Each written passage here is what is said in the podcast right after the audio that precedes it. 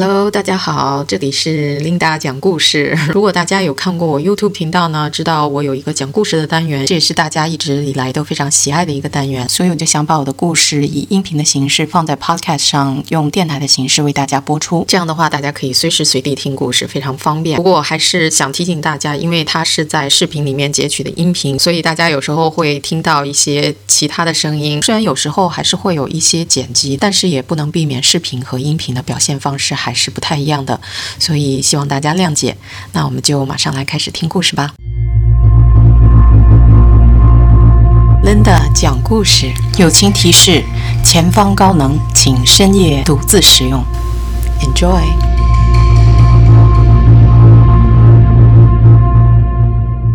上两个讲故事的视频出了以后，大家反响都蛮好的，都说很喜欢听我讲故事。所以呢，我们今天就又来一个故事时间。那上两个呢都是感情类的话题，那这一次呢，我觉得就来一个比较轻松一点的。其实也不是轻松的话题啊，不过我觉得还是蛮好笑的。这两个经历就是我的灵异事件的经历。我讲完以后，大家可以发表一下意见，觉得这个是不是真的？是不是我真的脑子有问题，还是出现幻觉了，还是怎么样？但是呢，当时呢确实是蛮恐怖的。OK，我们就来讲第一个。如果大家不知知道呢，其实我是学服装设计出身的。我们的学校在业内呢还算比较出名的，就是在洛杉矶，所以呢经常有一些很有趣的工作机会。因为洛杉矶呢，大家也知道是一个电影的基地，所以很多拍电影呀都会到我们学校去招短工。那当时我还在上学，我就去实习了一下吧。其实这一部戏呢是我的第二部戏，第一部戏的老师呢他觉得我的工作态度还蛮好的，很喜欢我，所以他第二部戏呢就直接找我，就问我要不要。再跟他一起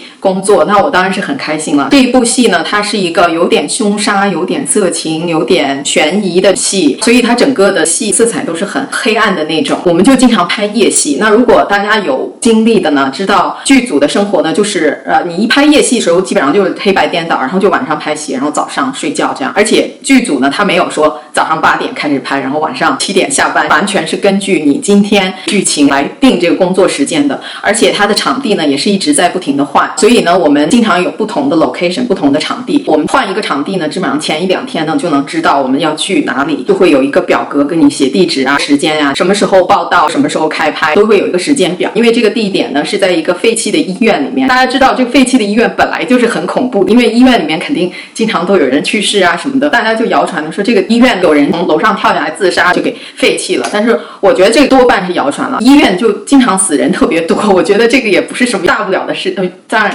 这是一个很大的事，但是我觉得不至于说把一个医院都搞垮那种，所以我觉得这个可能是一个谣传，所以就没有太在意。然后呢，我们就去了这个场地，我们在那个场地大概拍了有四五天，还是一个礼拜，我记不太清楚了。在拍摄的那几天呢，就经常就会有剧组的人来回就说这些传闻，说有灵异事件发生啊，他们的经历啊什么的。然后传的最多呢，就是一个电梯。我觉得其实这个也是可以解释的，就是电路可能有点不好，然后就不听使唤，就比方说你。按四楼，他就把你带到六楼上，或者呢，就是跑到二楼，门打开，什么都没有，然后再关住。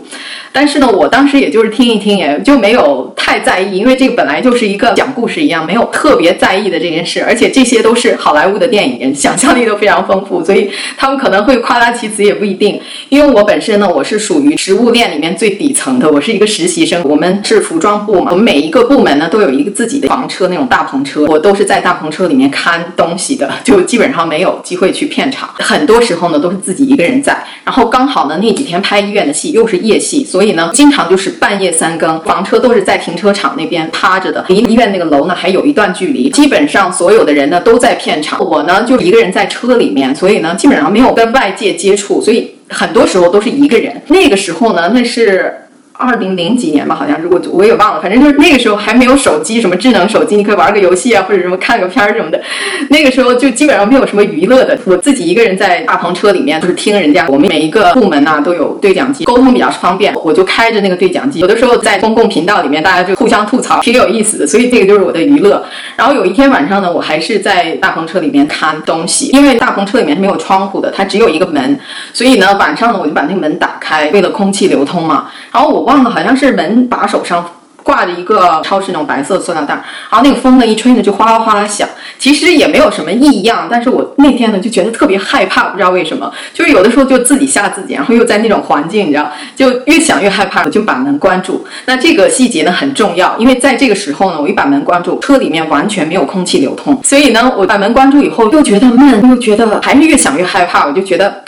怎么办呢？我就想了一个办法，因为我这个人有怪癖，就是我每搬到一个新的地方，都会点一炷香拜一拜，心里头默念，如果有任何其他的东西也在这个房间里跟我一起，那你就显灵吧。我就把这香呢就拿在手里，烟呢就一直往上冒。当然这个一点根据都没有，完全是我自己想象出来的。但是我想象的，如果有东西，烟呢它就会晃，就说明有东西在。当然，很幸运的是，我每一次干这种事呢，任何事情都没有发生。这个烟呢，还是一直往上飘。所以呢，我想呢，我也用这个方法来安慰自己吧。但是当时没有香，我就拿我们的那个喷衣服的蒸汽，它不是有蒸汽冒上来嘛，就放在手边上，蒸汽呢就一直往上冒。我就还是在心里头默念说啊，如果这里有什么东西跟我在一起，那你就显灵吧。然后我还没念完，忽然有一个东西就呼。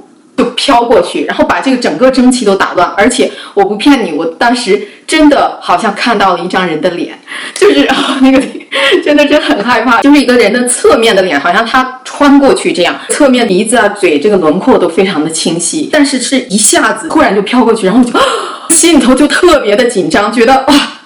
真的有东西！我当时虽然很紧张、很害怕，但是我觉得那时候我还是挺镇静的。他把那个蒸汽挂在架子上面，然后开着门就跑出去，心里就咚咚咚咚直跳。然后我就觉得。啊，这个到底是什么东西啊？到底是不是我眼花了还是怎么样？大家经常就形容碰见这种灵异事件呢，就会从后背一直凉到脖子根儿这边，然后我就感觉真的就是一股后心凉的那种感觉。因为当时夏天其实蛮热的，而且它也不是发高烧、身上冷的那种，它就是钻心的、刺骨的，从里面凉到外面的那种感觉。我就觉得浑身的汗毛都炸起来，然后我就觉得这个到底是什么东西啊？然后我就又害怕，然后又不知所措，就不知道该干嘛。然后呢，突然对讲机里面就响，问我在哪里，就一直在。呼叫我，一直问我在哪里，我就想，哎呀，这怎么办呢？就不能不回答，又害怕。但是呢，我还是回到车上，把那个对讲机拿上，然后马上又跑出来，然后心里头还是咚咚跳，就手一直在发抖。就有人在问我说我在哪里，然后我就跟他说我在车上。他说你过来到片场来送一个东西。然后我说，哎呀，完了，我又要回到那个车上，我就又很害怕。但是呢，就没有办法，硬着头皮，我就抱着那个对讲机跑到车上面，把那个东西找到。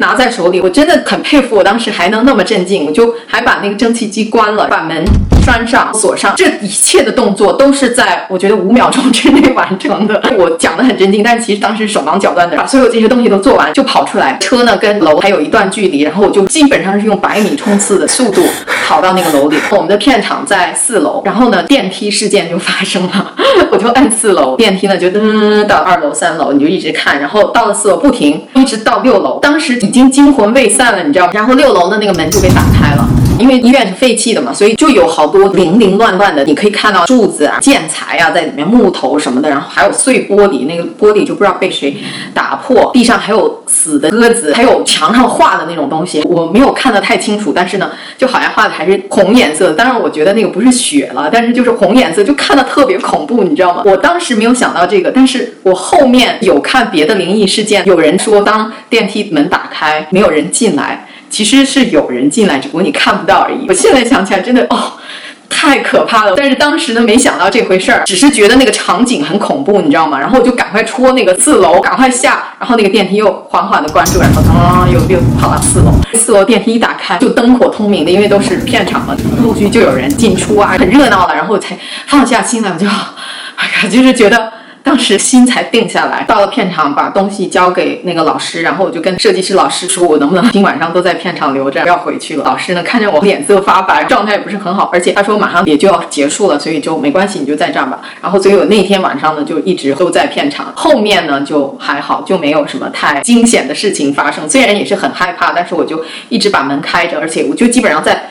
车外面逛，因为车外面呢也有其他部门的车，然后也有一些其他的人，虽然不多，但是有时候我就跑过去跟他们聊聊天啊什么的，反正就是把那一几天熬过去，后面就还好，没有什么太惊险的事情发生。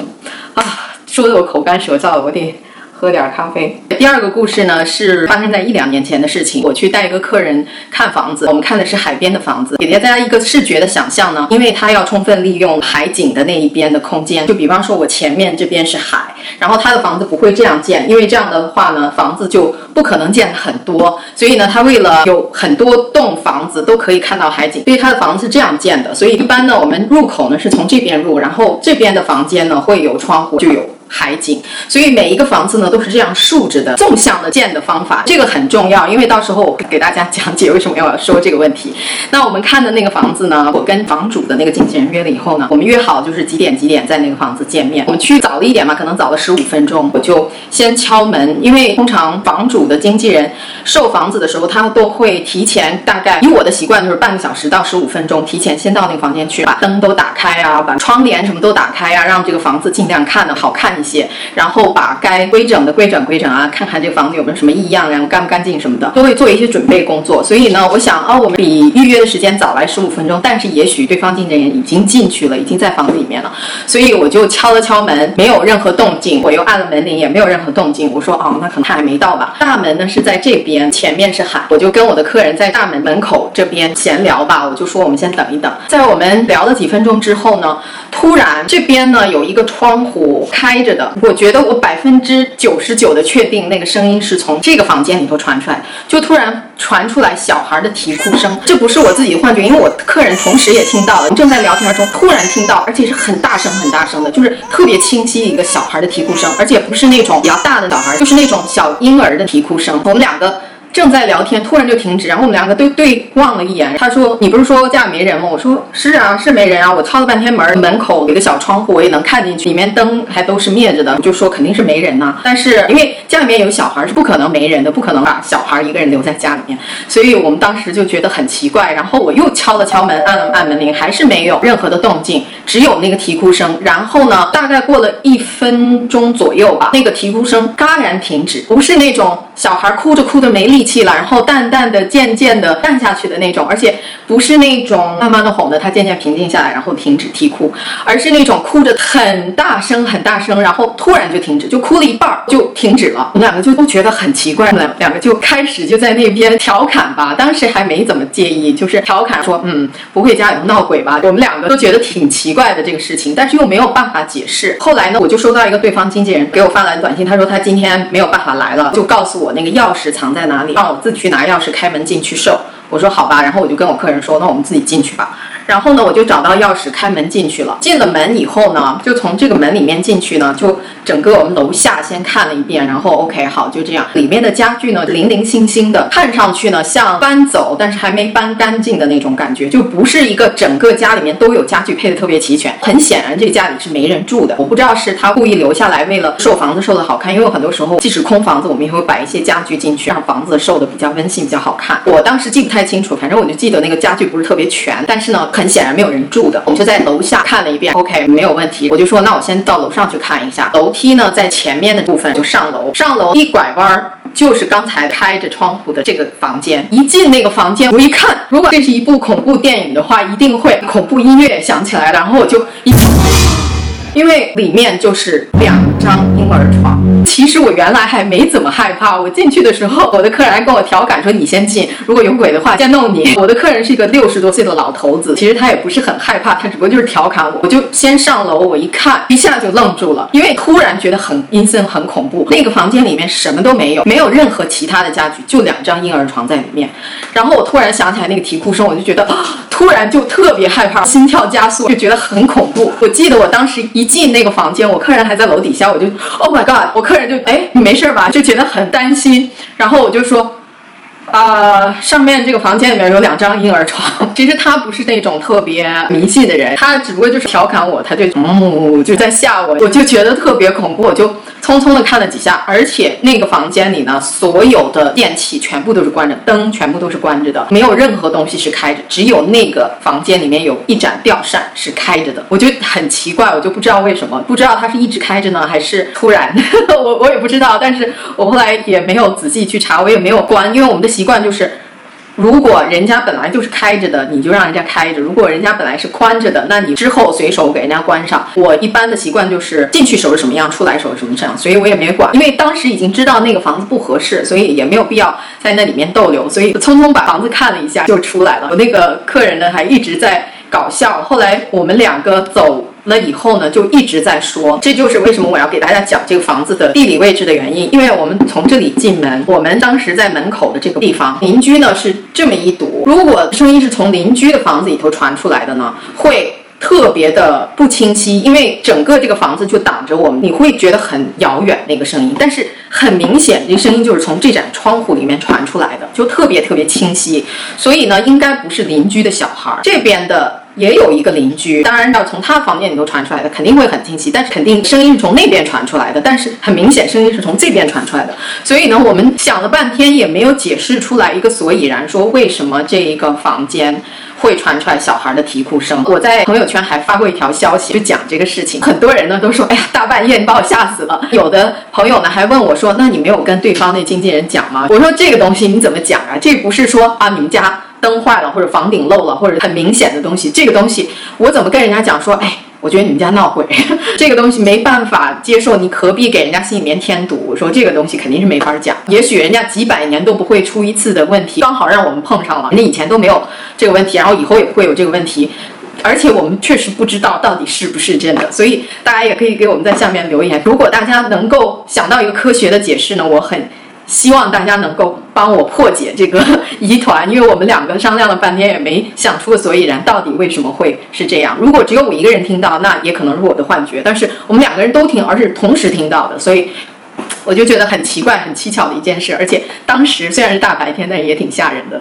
所以这就是我两次的灵异事件，也可以在下面给我留言，发表一下自己的意见。好了，以上呢就是我们这次讲故事的全部内容，希望大家喜欢这次的故事时间。如果大家想继续听到类似的内容呢，希望可以关注这个 podcast。如果大家想看视频版的呢，也可以去我的 YouTube 或者是 B 站频道，我会把链接都链在下面给大家。还可以关注我其他的社交媒体，全部的账号都是 at Miss Linda Y M S。L I N D A Y，大家可以在上面跟我互动沟通。那我们这次就到这里吧，我们下次再见，拜拜。